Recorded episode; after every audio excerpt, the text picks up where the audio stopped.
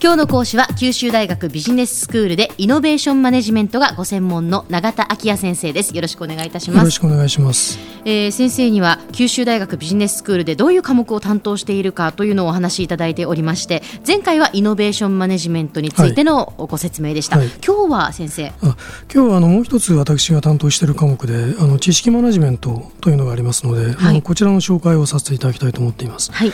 でまあ、知識マネジメントっていうのはこのナレッジマネジメントとか、まあ、知識経営と呼ばれることもあるんですけれど、えー、この1990年代の後半以降に台頭してきた、まあ、経営コンセプトであると。じゃかなり新しい経営コンセプトなんですね。すねえー、あのかなり新しい潮流ですね。はい、でまああの今日はあのビジネススクールの科目としてのこの役割を中心に、まあ、お話をしてみたいと思ってます。はい、でまあ一般的にその知識マネジメントの目的というのを言いますと、それは組織の内外にいろいろなこう知識が存在するわけですね、はい、これを経営資源として活用して、まあ、業務プロセスの改善を図る、うん、そういうまあ経営コンセプトだと定義することができるだろうと思います。はい、でまあこの経営資源としての知識という視点が、まあ、あの知識マネジメントの意義を、まあ、理解していただく上で大変重要だと思っています。はい、であのこの視点があの提起される前はですね、えー、そもそもその人、物、金に続く第4の経営資源というのは情報であるという、まあ、見方が視界的でしたし、はい、実際その情報の流れを改善するっていうことで、まあ、業務改善を図ろうという、まあ、いろんなこう経営手法がもたやされてもいたわけですね。えー、でまあ、例えばそのビジネスプロセスリエンジニアリングなどはまあその典型だとあの目することができるだろうと思いますね。でただ一方で、まあ、あの情報技術の高度化ですとか、まあ、インターネットの普及とか、まあ、そういうことがそのアクセス可能な情報量を、まあ、飛躍的に増大させていましたし、はい、そうしたこともあの、まあ、あこうした考え方を加速させてきたということができるだろうと思います。うん、しかしあのアクセス可能な情報量が膨大になったということは、はい、その生産性を改善するどころかですねむしろこう低下させるということがしばしば生じたわけですね。であのこの現象はまあよく情報化のパラドックスと呼ばれることがあります。でまたあの情報の流れにだけこう着目して業務プロセスを効率化しようとそういう考え方っていうのは得てしてこう破壊的なダウンサイジングをもたらして、はい、結果としてまあ組織から思考能力を流出させるような結果に終わってしまったということがあると思います。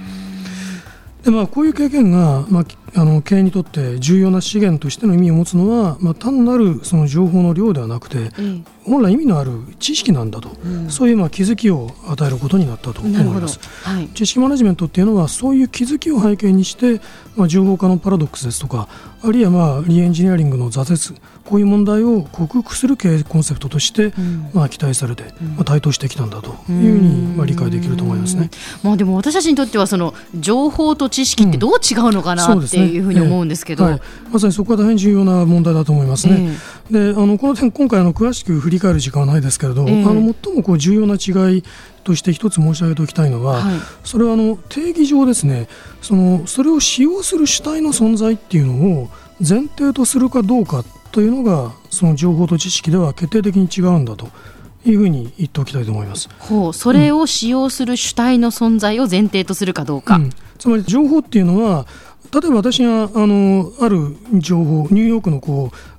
明日の天気っていう情報を使わなくても、ニューヨークの明日の天気っていう情報は勝手に生成してくれるわけですね。はいはいはい。うん、でしかしその知識が存在しているということ知っているという状態っていうのは、うん、そもそもそれを知っている主体っていうものを前提としてそれが使われるということがなければ定義できないものなんですね。うん、でつまりその知識の存在っていうのはもともと誰の知識なのか何のための知識なのかっていう文脈からは切り離せないものであるわけです。う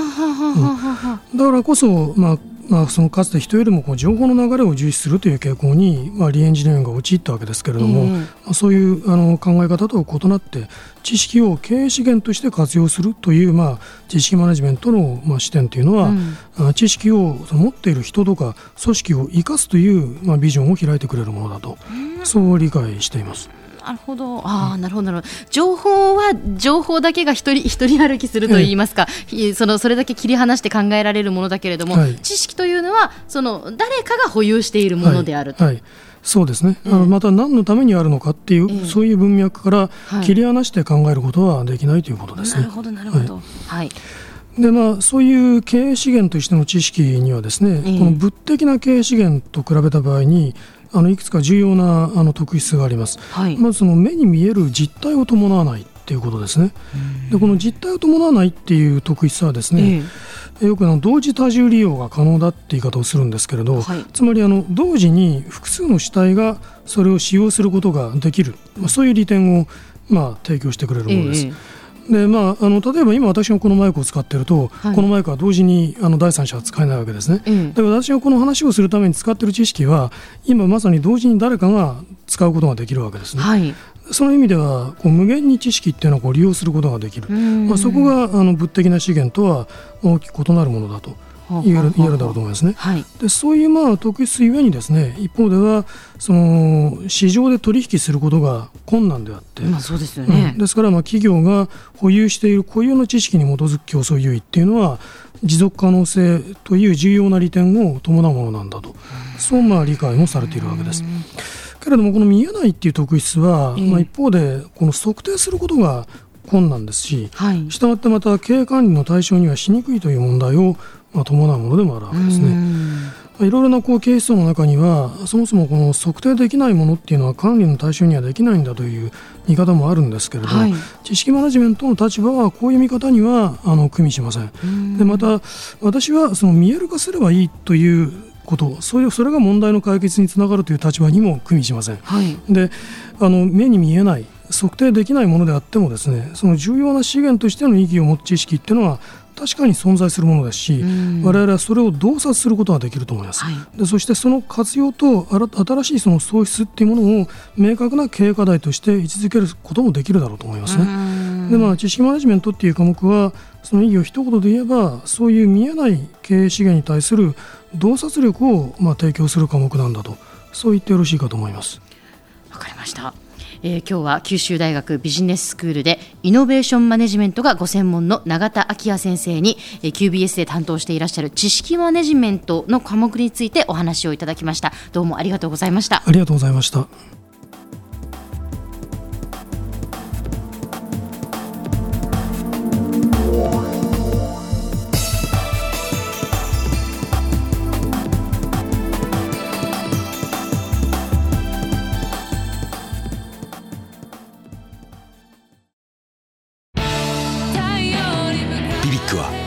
州で生まれ九州の人たちに光を届けています。九州のお客様が光り輝くように。それが QTnet の変わらない思いです。キラキラつながる QTnet。